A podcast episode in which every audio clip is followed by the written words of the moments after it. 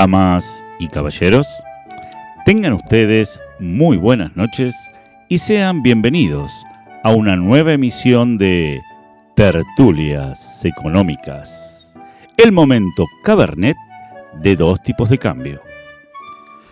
Ya es usual en este espacio de introspección meliflua hermanar la economía con el exotérico mundo de la política, a tal punto que en varias ocasiones cavilamos en disipar la excitación respecto a si nos encontramos discurriendo sobre una u otra asignatura. Pero lo que no reviste refutabilidad es que ciertas expresiones pueden consagrarse tanto al homo economicus como al homo politicus, como es el caso de la siguiente máxima. En la economía se garcha. Tolos Lutrec. Diseñadores del escarnio, así empezamos. Dos tipos de cambio.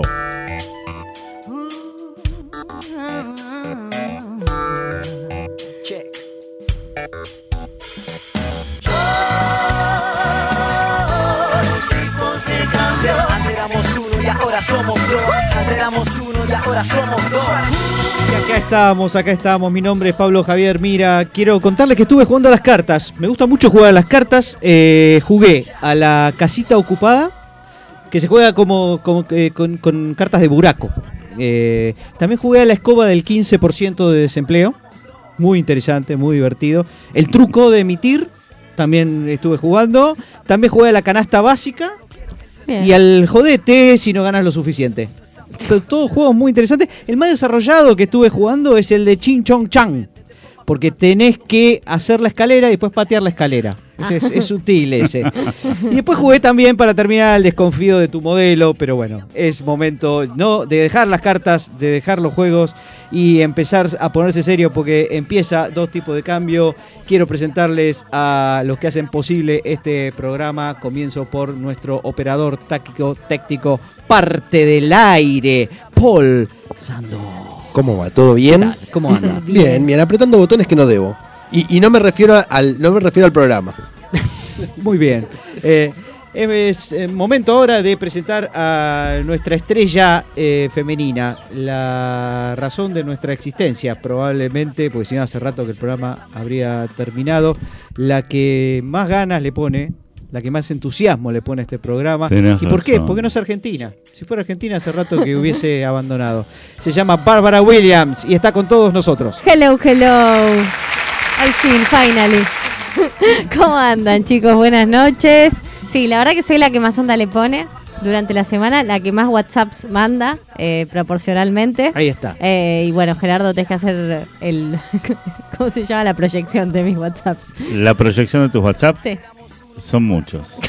No, aparte. Bueno, estás, respondemos, estás laburando y te empieza a. Basta. Todos los días, todos los oh, días. Terrible. Quizás lo escucharon al principio, quizás lo escucharon ahora, pero no saben quién es. Bueno, es mi amigo, es matemático, es estadístico, es economista y auditor, es el hombre que festejó el Día de la Industria, yéndose a un día de campo. Gerardo Funes Robner. Muchas gracias, muchas gracias. Bueno, este, estoy contento, ¿sabes por qué estoy contento? Porque va a salir un programa de radio donde me entrevistaron a mí y no a vos, Pablo. Vamos. Este, hay, un nuevo, hay, un nuevo, podcast de, de la facultad, ¿sí? llamado C-Podcast. En realidad es CPOdcast pero es difícil decirlo así. ¿CPO es, que, qué significa? Es una agrupación... Eh, pero las palabras, las letras. Condiciones de primer orden. Condiciones de primer orden, ah, exactamente. Perfecto. Así que si quieren escucharlo, bueno, podemos subir, ¿no? El de...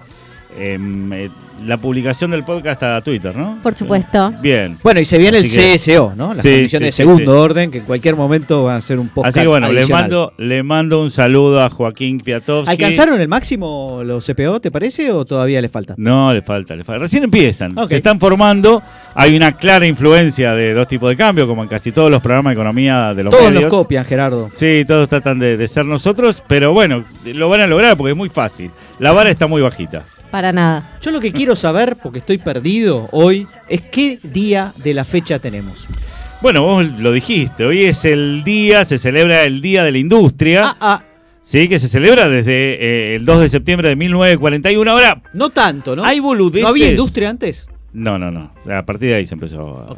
No, no, sí, sí, había antes. De hecho, eh, hay, hay pequeñas boludeces que te explican muchísimo. Por ¿no? ejemplo.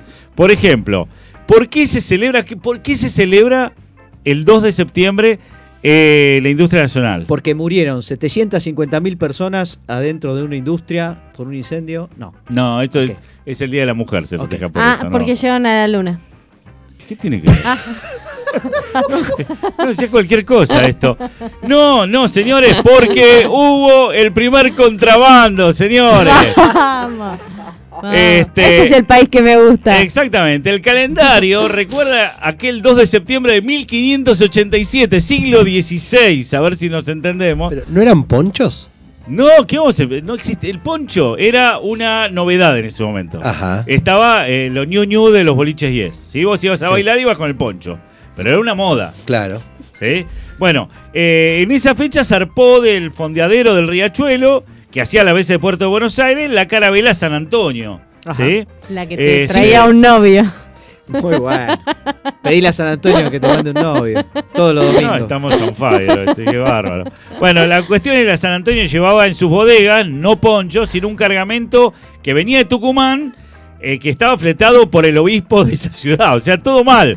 Estamos festejando. Las instituciones empezaron. El primer lado. contrabando que lo hizo un fray, viste, ahí de Tucumán. Pero ¿qué pasa? Se trataba de tejidos y bolsas de harina producidos en la por entonces próspera Santiago del Estero, ¿no? Después se fue a la mierda. Pero en ese momento era así. Lo notable es que dentro de las inocentes bolsas de harina, Droga.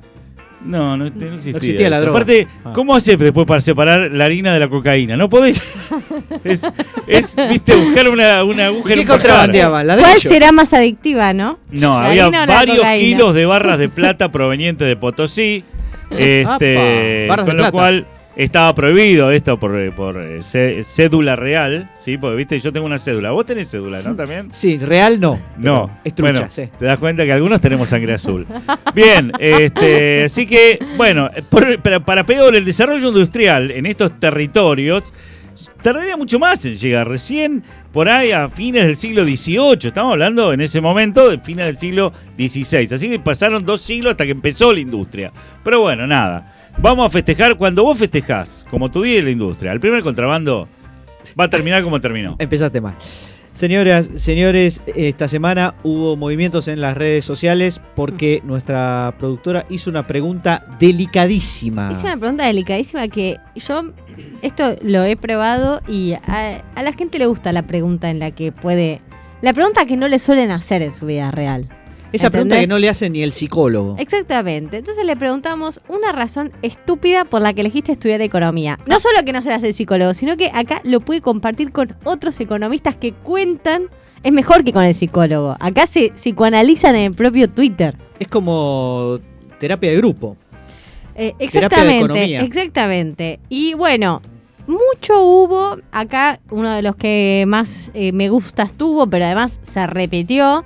Fue, yo entré a la, a la, mm, Facultad de Ciencias Económicas para economista para no ser contador público. Dice Walter Sosa Escudero. Coincido, coincido. Para Terrible no a- ser. para no ser, terrible acusación, porque después te recibís y ¿qué te dicen? ¿De qué vas a trabajar ahora? No, te dicen contador. Te dicen contador contador. Ah. acá. Ni siquiera sos contador. No, a mí me, me dijeron, che, ¿y ahora de qué vas a trabajar? No sé, ya veré. Sí, después acá nos dicen porque la otra era dedicarme a otra ciencia social y ser pobre. Espero que este chico sea millonario. Eh, después me después me gustó una que decía, porque antes de eso estaba estudiando historia y no quería morir de hambre. Bueno. Acá Siempre y, la y- gente- y para, para, y no solo eso, sino que varios le respondieron, yo también, me pasó lo mismo. así Ah. que, así Pero que mucho Ahora, ¿te, vos te dedicas a algo para no... O sea, la vocación te llamó realmente. Sí. Sí, lo que pasa es que acá no llamó nadie, evidentemente. Estabas esperando el timbre y no pasó nada. Y dijiste, bueno. Bueno, después eh, para entender por qué era pobre, Esa está buena. Esa está Esa buena. está esa buena. está Para- buena. Hay una famosa frase que dice que uno estudia economía para saber por qué está desempleado. Claro, exactamente, entender la inflación, entender el por qué las crisis económicas, algunos eso no que, que le dolían estúpida. las crisis. Por eso, ¿viste? Después pregunté una seria. Eh, después, eh, después acá nos dicen, voy a, ent- eh, que se dijo, voy a entender el mundo y voy a ser rico. Buah. Fueron dos equivocadas razones por las que estudié economía. Eh, pero a mí la que me gustó es, es la de, pensaba que, esta, Pensaba que el dinero movía el mundo, por lo que quería entender cómo se movía el dinero. Hoy pienso lo mismo, pero no me importa ni, eh, eh, ni elegí la carrera por eso. Excelente, excelente la pregunta esta vez y mucha respuesta. Mucha repercusión. A algunos Eh. les gustan hacer gráficos. Al- acá nos han dicho, pero no es seria. Digo, no es estúpida, es para cambiar el mundo. Está muy bien. Y Pero- mi razón fue fundamental. Vivía a una cuadra y media de la Facultad de Ciencias Económicas. Esa sí que es. es- Está bien, pero pará, vos tenías también a una cuadra y media la facultad de odontología, la de medicina, tenías varias, digamos, bioquímica, tenías también ahí cerca, farmacia y bioquímica la tenías ahí nomás. Pero me gustaban los números. Ah, bueno, pero en farmacia y bioquímica tenés mucho Y número, bueno, ¿eh? ¿Qué va a ser?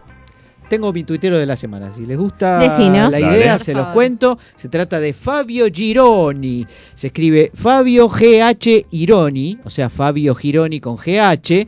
Y es un eh, profesor de macroeconomía que hizo un hilo muy interesante el día 27 de mayo del 2021. Es un poquito viejo, pero que es muy interesante porque cuenta un poquito cómo los em, referís, los árbitros, no de fútbol, sino los árbitros de las revistas prestigiosas de economía, se están empezando a poner medio pesaditos, ¿no? Porque aparentemente los economistas eh, hay, son cada vez más. Los papers y los artículos que publican los economistas son cada vez más. Y las revistas buenas son las mismas de siempre. Porque la gente no puede leer miles de revistas. Entonces, claro, la cantidad, no, la demanda de publicación aumenta, la oferta de publicación es chiquitita. ¿Qué pasa? Aumenta el precio. ¿Y cuál es el precio? El precio es el boludeo del referí.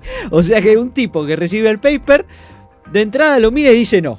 Después dice, bueno, lo voy a leer. En una de esas lo agarras en un buen día y lo lee. Y después de eso, después que lo lee, dice, bueno, a ver, voy a ver si termino, leo medio abstract, que es, digamos, la mitad del resumencito que hay al principio.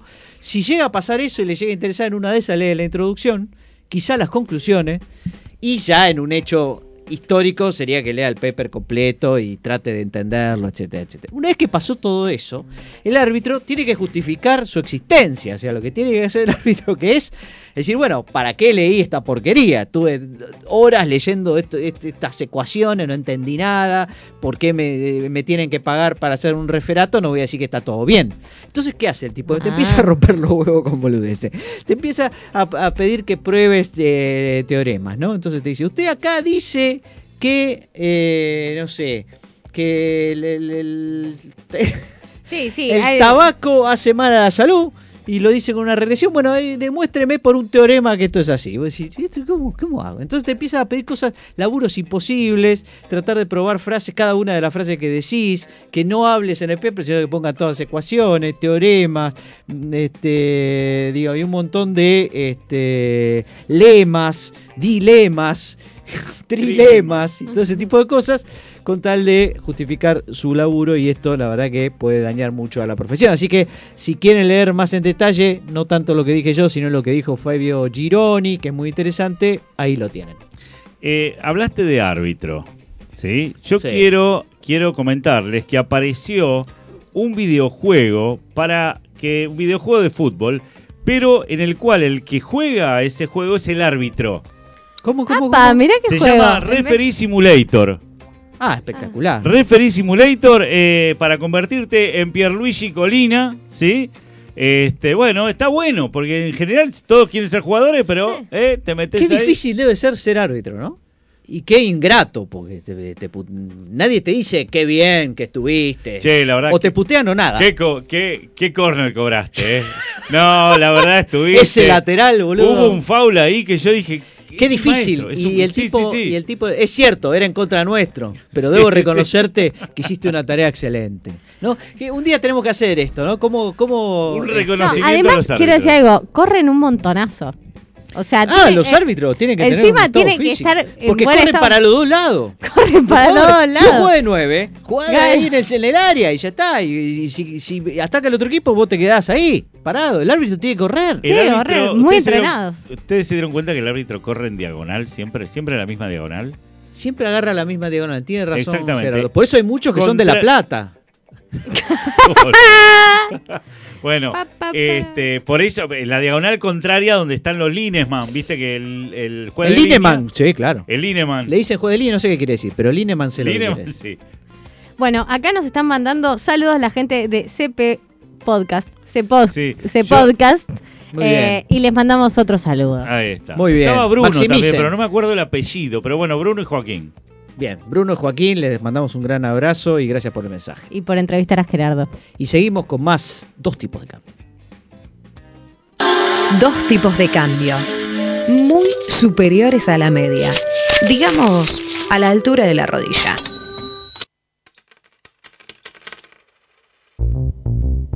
Ya no alcanzan más. Pero alcanza con dos tipos de cambio, vamos a hacerlo. Que arranque de una vez.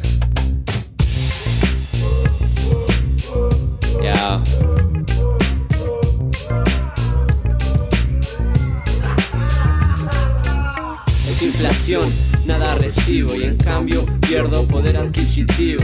Tenés que ver que todo sube, que ya no tengo lo que tuve, ni papagayo tuve. No vamos a negar. ¿Cómo sube, Gerardo?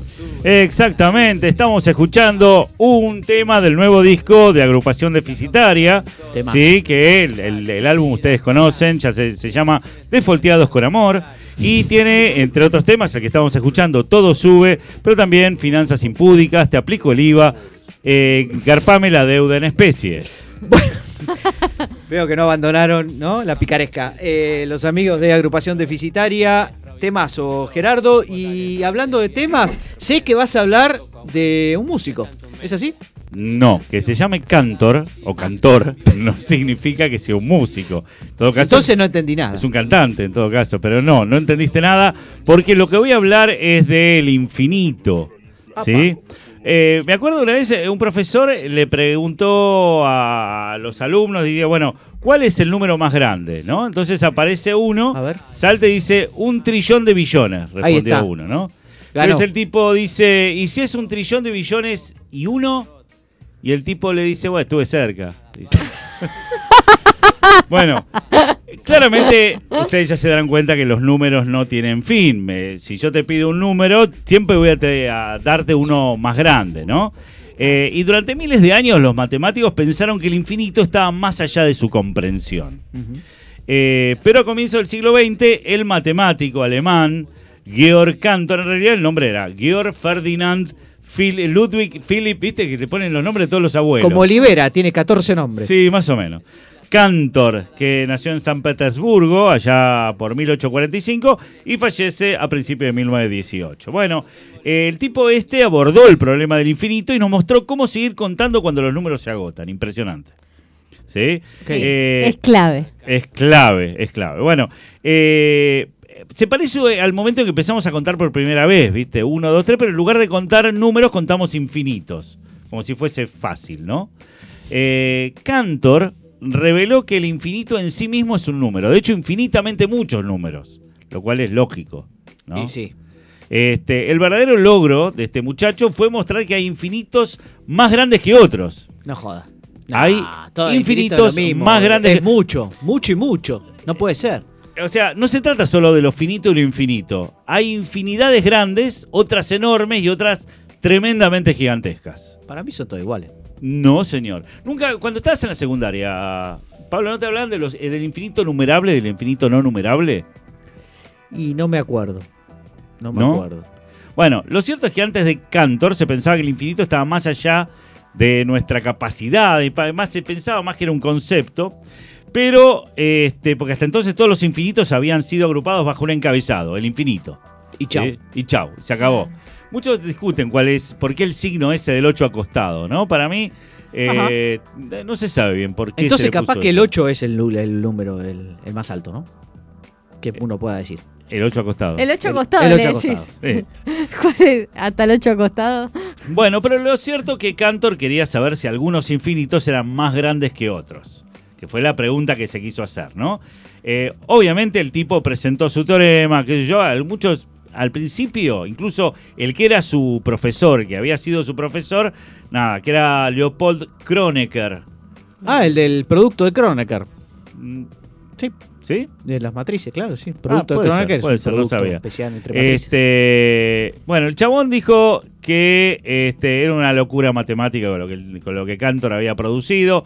Este, aún de así, acuerdo. Cantor este, dijo, mirá, cuando Kronecker fue y lo criticó diciendo lo que vos decís una, bolua- una boludez, dice, mi teoría se mantiene tan firme como una roca, dice. Cada flecha dirigida contra ella regresará rápidamente a su arquero. Es como que te recontra, ¿viste?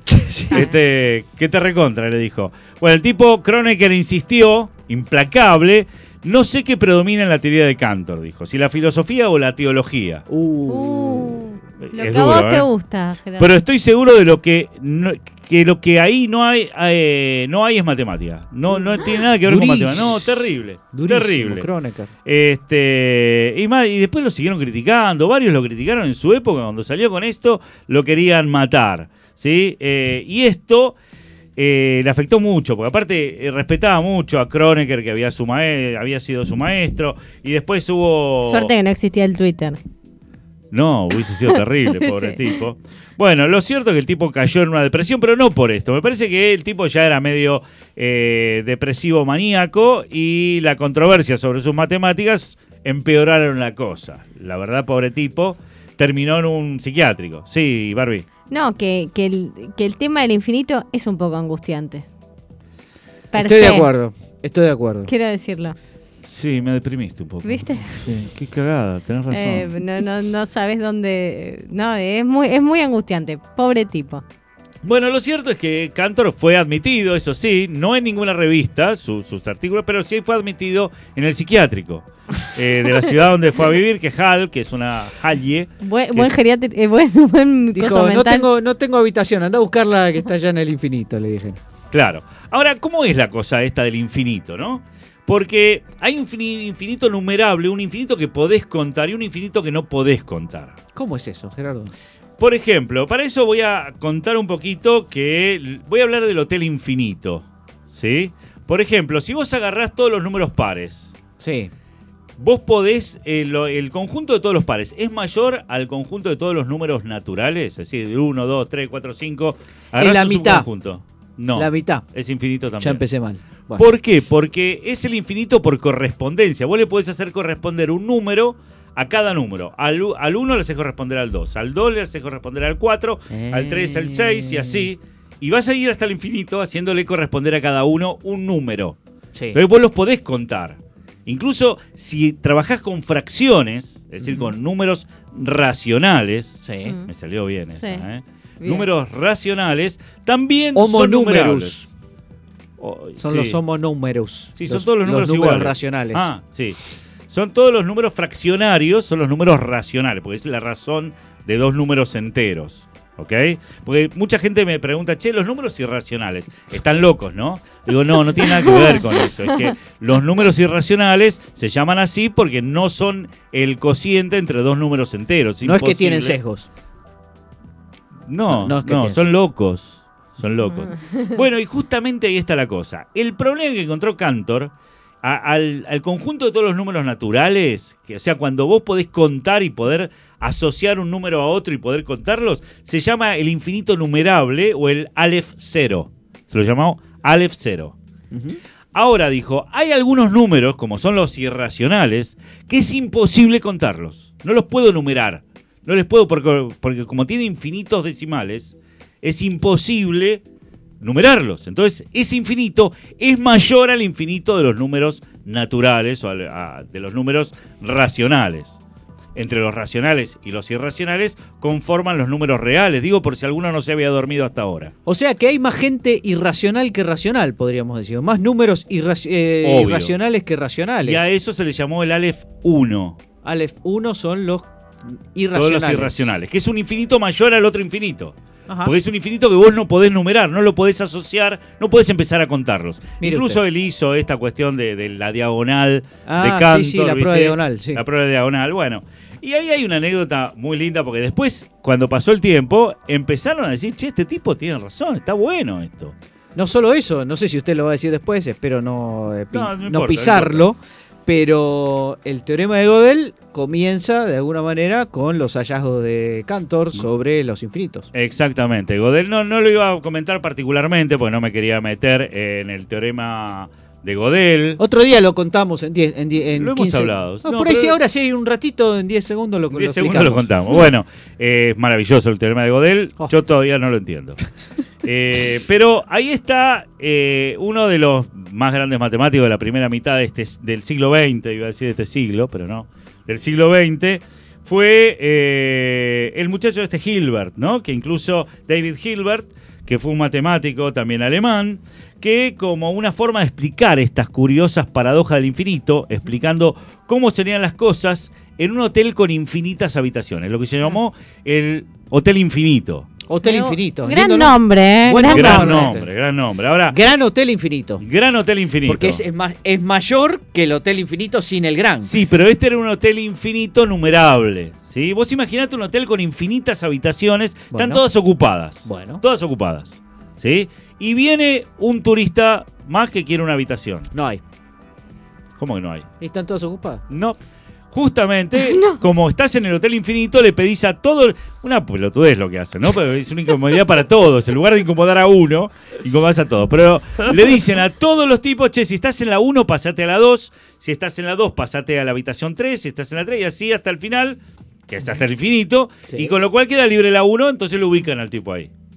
Ah, Mira qué fácil. o sea que no solo que llegó último, sino que le dieron la 1, sí. la principal. Ex- Porque si no Exactamente. tenía que caminar un La, montonazo. la suite.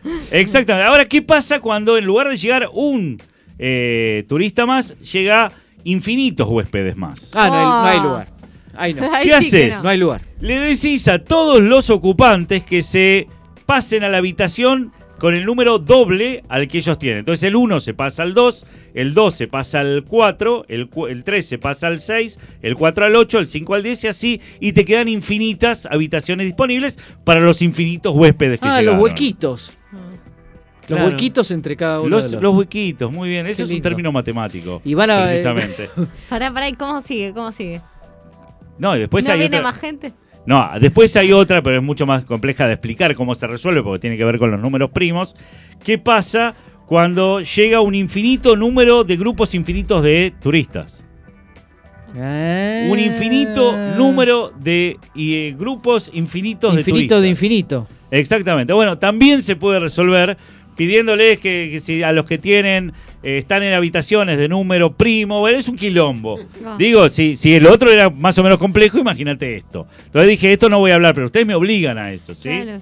Bueno, este, lo cierto es que ya entrado en el siglo XX, la gente eh, empezó a quererlo un poquito más a nuestro amigo Cantor, que estaba ya medio destruido, ¿sí? Este, y lejos de ser criticado, el genio rechazado fue aceptado por las matemáticas convencionales y a mí me enseñaron el infinito numerable y el no numerable en mi colegio secundario. Señores, eh, lo único que quiero decir para cerrar esta sección es que si se calla el cantor, calla el infinito. Seguimos con más dos tipos de cambio. Dos tipos de cambio. El programa que no tranza. O sea, uno no transable.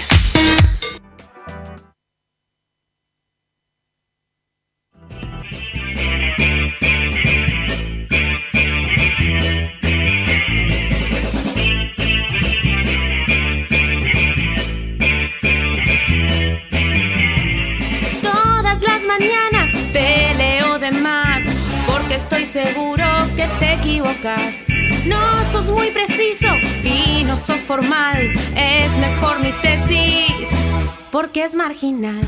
Ricardo, Ricardo, Ricardo David, te pasas la vida criticando Smith. Ricardo, Ricardo, Ricardo David, te pasas la vida criticando Smith. Busco la riqueza de una nación, pero solo encuentro error tras error. Ni los sentimientos te van a salvar, por más que le sumes tu floja moral. Ricardo, Ricardo, Ricardo David, te pasas la vida criticando a Smith. Ricardo, Ricardo, Ricardo David. Ricardo David Temazo de De los rendimientos decadentes. Los Rendimientos Decadentes. Me encanta ese grupo. Es un pop decreciente, tiene otros temas como Al margen de todo, Tangente, Tangente, A la deriva y la guitarra.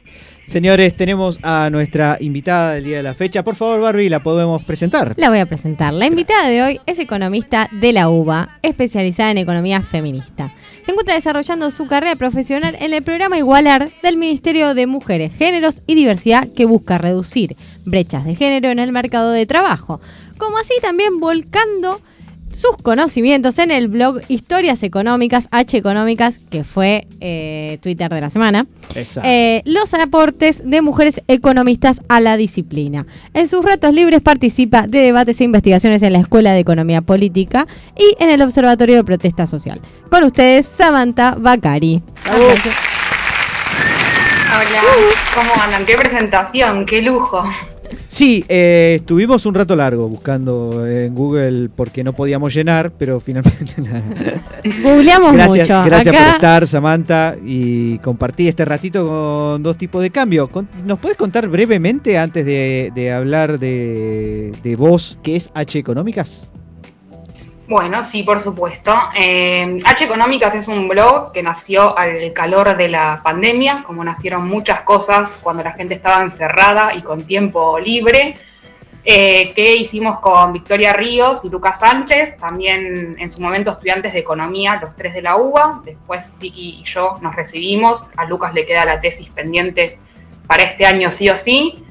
Eh, y bueno, básicamente eh, lo que hacemos es divulgar historias de economistas que no conocíamos o que conocimos brevemente y fundamentalmente sus ideas, pero siempre haciendo mucho eje y mucho énfasis en historias de economistas que nos fueron contadas y que nunca nos habíamos cruzado antes tampoco en la, en la facultad, que no habíamos llegado nunca a conocer, a pesar de que sus aportes habían sido muy valiosos e importantes. ¿Se concentran en economistas mujeres eh, o en la investigación en general? Y en todo caso me interesa las economistas mujeres menos conocidas. En realidad fue algo que se fue dando, o sea, el, el blog surgió un día que en, en el grupo de WhatsApp que tenemos, Lucas escribió diciendo, che, ¿conocían a Mary Paley? Y nosotras le dijimos, no, ¿quién es? Y nos dice, fue la, era la esposa de Marshall, coescribió muchísimo con él, escribió un libro que a Marshall no le gustó nada, lo sacaron de circulación. Eh, se copó. y bueno, ¿A Marshall fue- o al libro? A Marshall no le gustó el libro Ah. y al libro lo sacaron de circulación. Ah, ok, ok. Aunque deberían haberlo sacado a Marshall porque eh, la realidad es que usó muchos aportes de su esposa y nunca se, los, se los reconoció. Marchirulo. Eh, sí, Marchirulo, exactamente.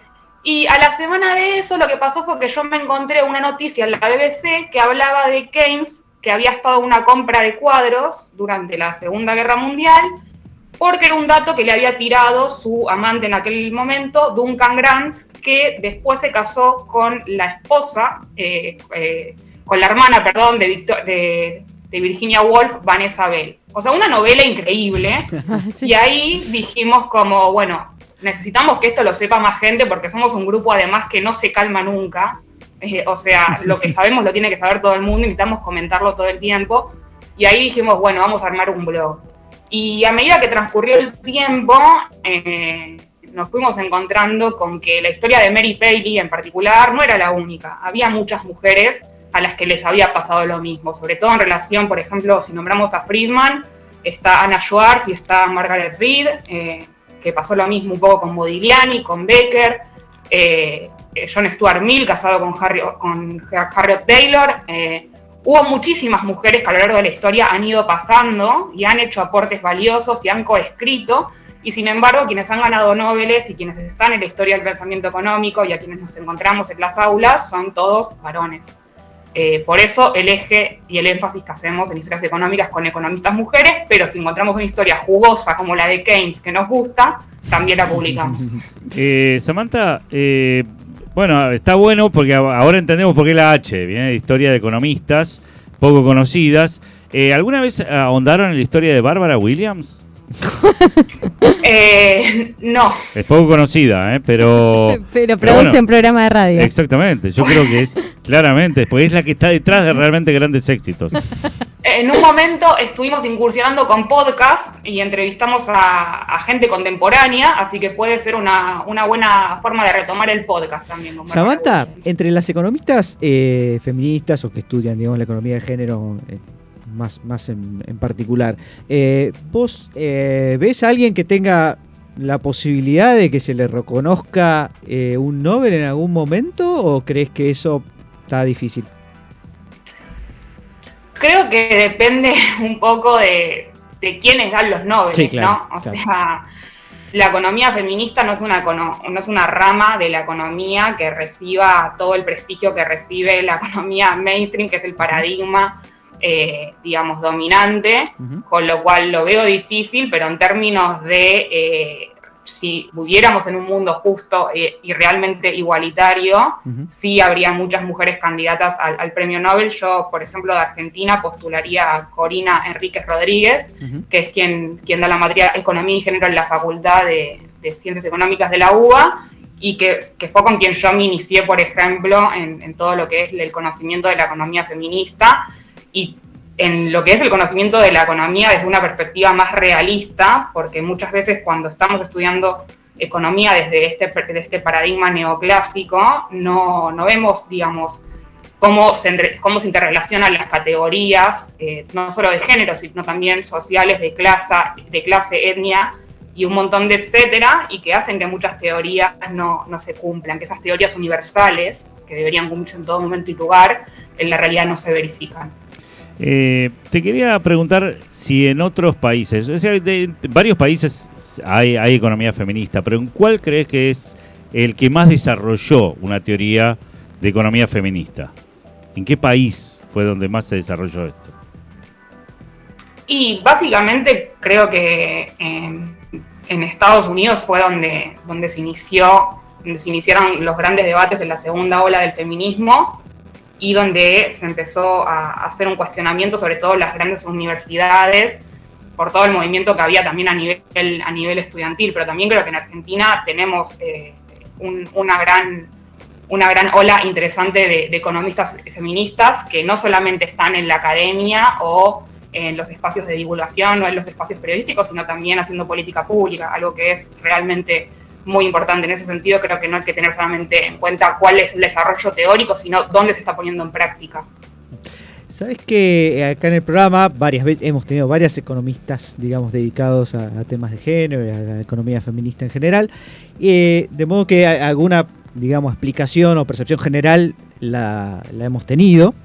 A mí me gustaría preguntarte, digamos, si en lo personal vos considerás que hay algunos aspectos de la economía feminista o de género que te parece que no se han profundizado lo suficiente y que uno tiene que ir como más al hueso, digamos. Y, al- y la otra pregunta sería al revés, sería, ¿hay temas en donde vos crees que se ha ido demasiado lejos y que realmente no es necesario no va a pagar tanto o no, no es el camino que te parece más adecuado? O sea, por, por el lado de lo que falta y por el lado de lo que uno dice, esto no sé si vale la pena este, profundizarlo demasiado.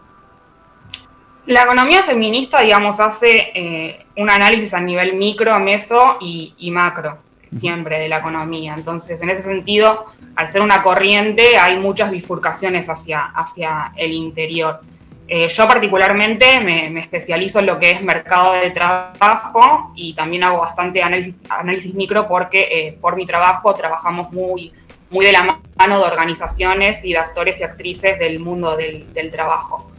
Eh, creo que algo en lo que la economía feminista eh, está intentando avanzar fuertemente y en lo que las economistas feministas estamos intentando avanzar fuertemente, sobre todo en el mundo del trabajo, es en, la- en poder crear eh, indicadores eh, que tengan una perspectiva de género, pero no binaria, solamente en el aspecto mujer-varón, sino que pueda eh, abarcar también otras identidades sexogenéricas y eso es algo en, el que- en lo que se está eh, haciendo un trabajo muy fuerte y que implica muchos debates teóricos también, no solamente sobre economía, sobre cómo podemos medir algo, sino también en, en debates eh, políticos y sociológicos y que abarcan un montón de aristas. Por eso, eh, en mi trabajo particularmente, estamos conformados por un equipo interdisciplinario. Eh, y después en relación a cuestiones que, que hayan ido muy lejos, eh, yo no, no, no, sé si la cuestión sería que hayan ido muy lejos, creo que para algunos cambios que la economía feminista propone, aún eh, estamos eh, en los albores de entender cuáles son los conceptos o las ideas que están detrás de esas propuestas. Por ejemplo, cuando hablamos de la redistribución del trabajo de cuidado y de la corresponsabilidad, lo que estamos hablando es de la división sexual del trabajo y para eso tenemos que remontarnos mucho más atrás y poder entender también cómo es que se institucionalizó esa división sexual del trabajo y entender qué pasó en el paso del feudalismo al capitalismo y cómo es, eh, esa, esa transformación fue también incorporada en el pensamiento económico y el pensamiento económico a su vez alimentó a esa institucionalización. Creo que son cuestiones muy complejas que recién ahora se están poniendo en agenda y, que sin, sin esos pasos que estamos dando de a poquito y con mucho cuidado, no se van a poder eh, lograr muchas cuestiones. Eh, vos hablaste de la parte microeconómica, del estudio de, la economía feminista dentro de lo micro y en distintos sectores. ¿En qué? Y seguramente, porque yo aparte yo ya estuvimos viendo tu currículum, vos analizaste también el tema de la desigualdad en el salario frente a iguales tareas, ¿no? Entre eh, hombres y mujeres. ¿En qué sector vos ves más de, de desigualdad en ese sentido? brecha salarial de género, Exacto. ¿en qué sector? Sí. Y brecha salarial de género hay en, en, todas las ramas de actividad. Lo que es, hay dos datos que son bastante curiosos o que a mí me parecen bastante curiosos a la hora de transmitirlos en, en mi trabajo. Es que por un lado, eh, cuando observamos eh, la estructura por rama de actividad, aquellos trabajos que están más masculinizados, por ejemplo, construcción o metalurgia, tiene una brecha salarial que es negativa. Eso quiere decir que las mujeres ganan en promedio más que los varones. Eh, esto tiene una explicación, por supuesto, que es que, por ejemplo, en la construcción las mujeres se dedican a tareas que son más de ingeniería o administrativa, que son puestos mejor remunerados claro, que... Pero hablábamos eh, igualdad de tarea. Frente a igualdad de tarea, ¿en qué sector tengo más brecha? Es que la cuestión es que, en realidad, por igualdad de, tarea, no digamos, no es algo que se, se, observe empíricamente a través de que vos lo puedas hacer. O sea, cuando uno entra a trabajar a un lugar de trabajo, no sabe lo que cobra su compañero o su compañera. Entonces, en ese sentido, observar la brecha salarial no es algo que sea tan fácil. No tenemos tampoco eh, suficiente cantidad de datos como para poder decir, bueno, en esta tarea en concreto hay una diferencia de este estilo. Lo que hace la Organización Internacional del Trabajo es dividir entre eh, diferencia de pago por diferente tarea y diferencia de pago por igual tarea y recomienda legislar en torno a eso, eh, pero lo que ocurre es que estas legislaciones siempre son reactivas, siempre son una vez que el hecho sucedió, por esto mismo que estaba diciendo anteriormente, uno no sabe cuánto cobra cuando entra en un lugar, si bien puede apelar después. Por eso lo que se recomienda siempre son acciones eh, que tiendan a prevenir este tipo, este tipo de situaciones. Y otra cuestión es que si bien en una, en una misma tarea podemos encontrar que haya brecha salarial, también lo que podemos encontrar, por ejemplo, es que esto se deba a que eh, mensualmente las mujeres trabajen menos cantidad de horas que los varones porque tienen que dedicarse más tiempo a tareas de cuidado que o sea que el, salario, es uno de los argumentos de la OIT. El salario por hora por ahí sería menos diferente que el salario total, ese sería un poco el argumento. En el último eh, documento de la OIT sobre brecha salarial, el salario por hora, para el caso de Argentina, tiene una brecha salarial negativa. O sea, las mujeres en promedio ganan más que los varones. En el salario mensual hay una brecha salarial que la última, si no me equivoco, fue del 22%, eh, claro. alrededor del 22%. Excelente. De todas maneras, Sí, algo, algo, eh, algo importante que me parece es que, eh, digamos, la OIT lo que habla también es que eh, no solamente tiene que haber un pago por eh, un pago igualitario por igual tarea, sino que habla también de pago igualitario por tarea de igual valor, porque lo que dice es que las mujeres y los varones no nos incorporamos de la misma forma al mercado de trabajo.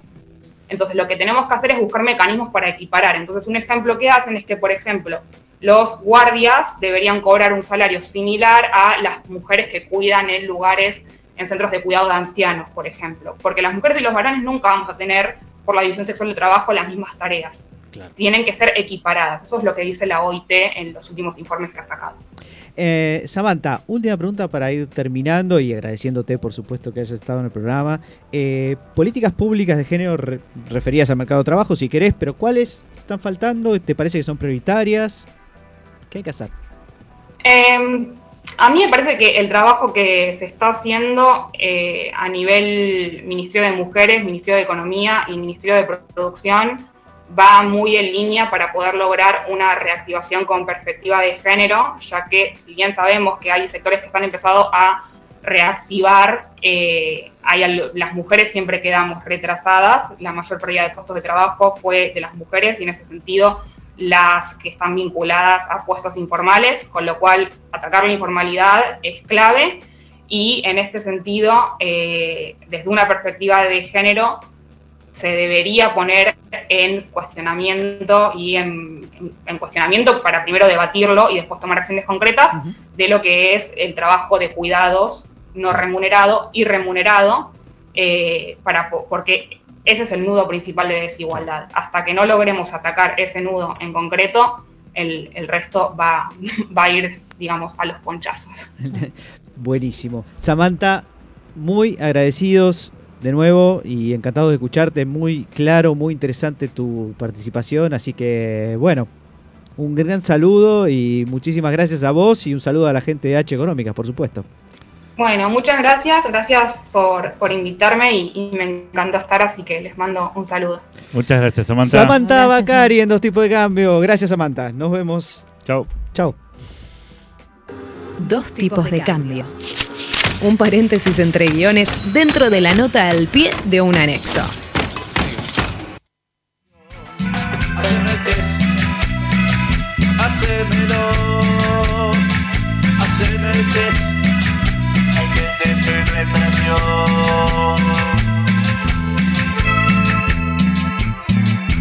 Esto jamás lo vi en ningún colegio. No quiero a nadie abusar de privilegios. Inexistencia de LOX, baja Gerardo, alguien está tratando de hacer un test. Es el test, el test de penetración. Sí, señores, los auditores paranoicos, música regulada.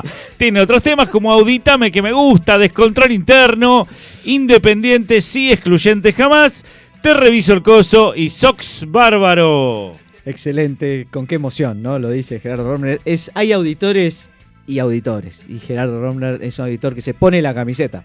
Me pongo la camiseta porque hay que, hay que apostar. Hay- Hay... que apostar por algo y especialmente cuando uno va al casino. ¿Querés apostar? Entonces, Me encantaría. vamos a hacer lo siguiente. Voy a hacer un pequeño, una- un pequeño test, en este caso, no de, pe- de penetración, sino de, de análisis de estadístico al nuestro protoeconomista, el señor Paul Sando. Porque ustedes, ustedes son Siempre muy perdemos vivos. con Paul. No, no, pero esta vez lo- se lo voy a hacer la pregunta solamente a él. ¿Solo a mí? Sí, Bien. solo a él, suponete que estás Ya en que el- vas a ganar, jugás solo. Suponete que estás en el casino. Suponete estás en el casino y suponete que, digamos, el juego del casino, en vez de ser una ruleta que tiene probabilidades medias raras y qué sé yo, Sí, estamos- sí, sí. hay que tirar un dado, digamos, ¿no? Sí, y, sí. Este, y uno tiene que apostar a qué número sale y ese tipo Sí. de cosas, ¿no? Entonces ahí está practicando con el dado y empieza a tirar para boludear y qué sé Sí, yo. sí, sí. El dado vos sabés con certeza absoluta que no está cargado ni nada por el Sí. estilo, porque lo llevaste vos. Bien. Y este que empieza a practicar empieza a tirar el dado. Y tira el dado y sale un 1. Y vuelve a tirar el dado y sale otro 1. Y vuelve a tirar el dado y por ahí sale un 5. Sí. Pero después vuelve a tirar un dado y sale otro 1. Y después vuelve a tirar el dado y sale otro 1. Sí. Y vuelve a tirar el dado y sale otro 1. Qué casualidad. Pregunta, digamos. Si vos tuvieras que apostar a qué número va a salir en la próxima, eh, ¿hay algún número que crees que tiene más chance de salir o menos chance de salir? Después que salió Eh, cuatro, cuatro veces, veces el uno y una vez el un cinco. ¿Qué apostarías? Y le ¿qué número- apostaría cualquiera menos el 1. Exactamente, respuesta correctamente Ah, incorrecta. No. Porque ese es el, el argumento de lo que llamamos el argumento del jugador, ¿no? De gambler argument, que es una eh, mixtura de eh, inadecuación conceptual, de eh, mala interpretación y aplicación irrelevante de Perdón, la matemática. Es la falacia del Caí. jugador. Caí Eh, como un anótese en otra sí. facultad, señor eh, Sandor. Venías Eh, bien, venías aprobando. Pero acá, digamos, no nos vamos a, eh, detener solamente en esta cuestión, porque es una cuestión muy común. Yo de- recuerdo que estando en, la, en el secundario le propuse a un amigo jugarle al número que hace mucho que no salía en la quiniela, por ejemplo, y ir acumulando este, apuestas a- pensando que tenía más chances de salir. Y esta, este- esta falacia, que se llama falacia del jugador muchas veces, o falacia de... eh, ¿Cómo se llama, Gerardo? Tiene un nombre. Falacia del jugador. Falacia del jugador, exactamente. Es eh, la falacia por acá, digamos, uno tiende a pensar que, dado que salió más veces uno de los, de los números del dado, los otros tienen, de alguna manera, se agotó. ¿No? Se va agotando porque tiene que salir. Vos sabés que en la matemática, ¿cuál es la chance de que salga cualquier eh, número de dado? ¿Uno en cuánto? Eh, eh, ¿Sobre 6? Sí, claro. Uno en 6. Uno en seis, exactamente, exactamente. O sea que no es que el señor Porzandor eh, ignora la matemática, no es que el señor Porzandor ignora la estadística, es un estadístico de primera. Brillante, brillante, te lo puedo decir yo. Y sin embargo, eh, bueno, eh, el- el- quizá el problema sea entonces que uno entiende demasiado la estadística, pero la interpreta mal. ¿no? Entonces, bueno, la, la- la pregunta es, eh, digamos, ¿por qué? ¿Cuál es el problema de que la gente interprete mal la estadística? No es que no la sepa, sino que la sabe y la aplica mal. Ese es un poco el problema que tenemos. Ahora, tenemos un problema con los jugadores, que es, digamos, el hecho de que el juego es una adicción, lo sabemos muy bien. El problema es que cuando vos crees que las probabilidades están a tu favor, esa adicción tiende a ser cada vez mayor, porque uno dice, bueno, dado que salió cinco veces el 1, Claro. tengo más chances si lo juego, por ejemplo, a otros números. O, por ejemplo, tiré 100 veces y nunca salió un 6. Entonces, bueno, en una de esas gano con el 6. Con lo cual, el, el problema de la falacia del jugador es que uno se siente con más información y siente que efectivamente tiene más chance. Como explicó muchas veces Gerardo Runa en este programa. Sí. Ahora, hago una pregunta. La martingala del, del color. Ese no es. me- no- no- no Es buena. exactamente lo Es mismo. Salió cinco veces Cinco el veces, rojo, pero le- uno le- dice le le voy a jugar el doble le voy a al jugar al negro, el negro. doble al negro, Después el doble etcétera, y etcétera, y a la larga ¿Eso vas a es terminar una falacia? Es una Eh, falacia. Es una Ah, falacia. mira. Porque lo que. Bueno, está bien, sí. No, por, no, no. por favor, lo que no considera es que cada tirada es independiente de las anteriores.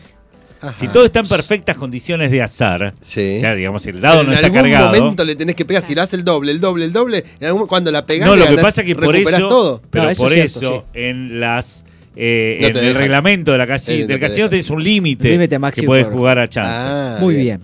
Perdón. Ahora, la pregunta es, ¿cómo tratamos eh, desde el punto de vista médico a los eh, adictos al juego? Psiquiátrico. Una cosa, eh, bueno, hay un tema que es que si vos sos adicto a cualquier otra cosa menos al juego, en general vos mismo te reconoces con un problema y en general todos los que están alrededor entienden que hay un problema y que, digamos, si no vas a tratarte es porque eh, tenés un problema adicional. En el caso del jugador, eh, aparentemente los estudios indican que entre la- más del 90% de los que sufren con, de esta adicción no creen que tienen un problema y no creen que, debe- que deben ser este, ayudados o, o buscar ayuda profesional. Entonces, claro, la pregunta es, ¿qué hacemos con estos muchachos? ¿Cómo los ayudamos de alguna manera a que salgan de esta adicción y no se crean que tienen algún tipo de poder para ganarle a, a la ruleta? Muchas veces incluso eh, ni siquiera con esa información cree que le pueden ganar, ¿no? Hay mucha gente que juega sistemáticamente a la lotería y tenemos el caso Gerardo Sofovich. Gerardo Sofovich jugaba No, No, no, no, no, Gerardo Robles. No, no, ya Ah. sé, pero lo peor es que tengo un Sentí la nombre palabra tan Gerardo, raro sí. que Sentí cuando Gerardo. dice Gerardo ya viste qué Eh, pasó. ¿Vos? En este caso es eh, Sofovich, que jugaba el casino de manera eh, permanente, iba a Mar del Plata y era, digamos, famoso por esto, Sí, sí. pese a ser una persona que era, digamos, ilustrada, ¿no? Él, él se canchereaba, ¿no? Frente a su audiencia de que era una persona ilustrada y sin embargo caía en la falacia del jugador, incluso sabiendo que sus probabilidades eran ni siquiera uno en seis, sino que eh, 36. siendo a la larga, claro, son 36 dividido 37, a la larga 37, perdés un 37. 2,7%, creo que es algo así, si jugás permanentemente. Y él sabía esto. Y sin embargo, la pregunta es, ¿por qué siguió jugando? La ¿Qué tan respuesta es, ilustrado sos? Claro. Y la respuesta es porque, bueno, hay una cuestión esta con, el riesgo, con eh, la dopamina que te genera el hecho de cuando sale, cuando sale un número, la sensación que vos tenés aparentemente no es solamente de placer, es de poder. Es la idea de que vos tenés algún tipo de martingala, como decías vos antes, o de técnica o de algoritmo que te hace ganar. Y por eso seguís jugando. ¿Qué es lo que hay que hacer si sos una persona súper racional? Una vez que ganaste más o menos mucho, salir rajando del casino y no vuelvas más. ¿Sí? Si vas perdiendo, andate pronto, no, te- no intentes recuperar la plata, ese tipo de cosas. Ahora, el jugador se siente poderoso. Siente que una vez que la pegó, o que estuvo cerca, ¿no? Porque jugaste al 32 y salió el 31 y vos decís, ay, estuve ahí nomás.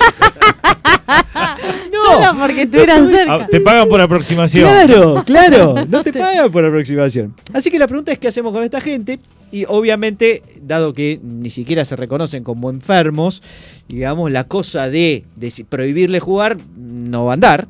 Otra es decirle, eh, bueno, pero espera que te explico bien las probabilidades, te explico esto de la pérdida a largo plazo y qué sé yo, y tiremos un dado, vas a ver. Y de nuevo, no es esto, porque porque esa persona está convencida de que si el- es el cumpleaños del hijo que cumple 16 años, El, 16 el cumple de Sandro sale La caída. siempre. ¿eh? La caída. La caída. Se cayó una vieja. que más chances el 16 Mi, que mi familia se ha hecho millonaria con el 20 y el 02 en mi cumpleaños. ¿eh? Ahí está, ahí está. De modo que, eh, digamos, cuando uno va y le quiere explicar matemática al que tiene un problema de, de juego, Le cagas la vida. no suele, no suele lograr nada. Y en parte, no solo eso, sino que el tipo cree que no solo que la entiende, sino que interpreta bien la matemática. Y que entonces, eso, en vez de ayudarlo a dejar el juego, lo estimula más. Porque dice, ah, pero ahora yo ya sé matemática y ya sé cómo ganarle a la matemática y cómo ganarle a la estadística.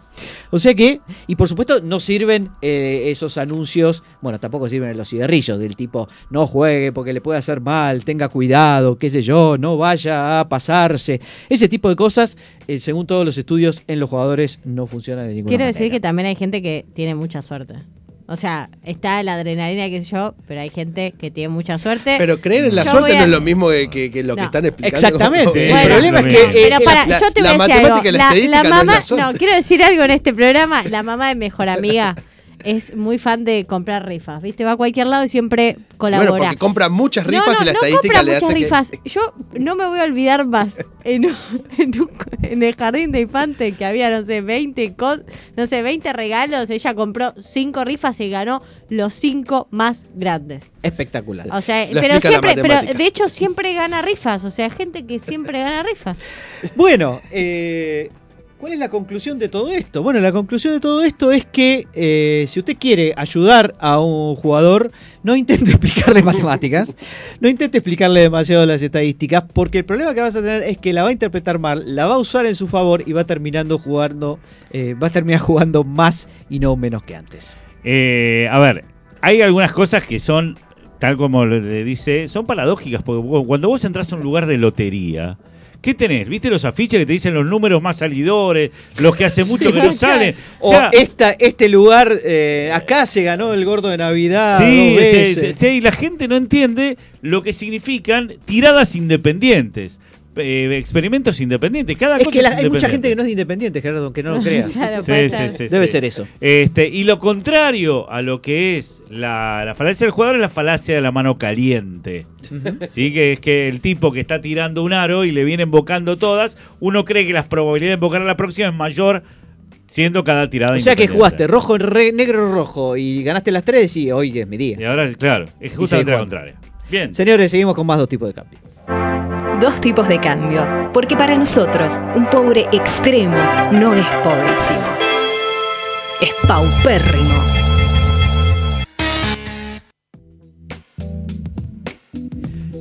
Dos tipos de cambio se va despidiendo, no sin antes. No sin antes era el nombre de un caballo. No sin. Eh, no es Rocinante. eh, ah, ok, perfecto. Eh, escuchar, no sin antes escuchar la noticia insólita de Gerardo Roca. Condenaron a un matrimonio a pagar 45 mil dólares por tirar a la basura la colección de pornografía de su hijo.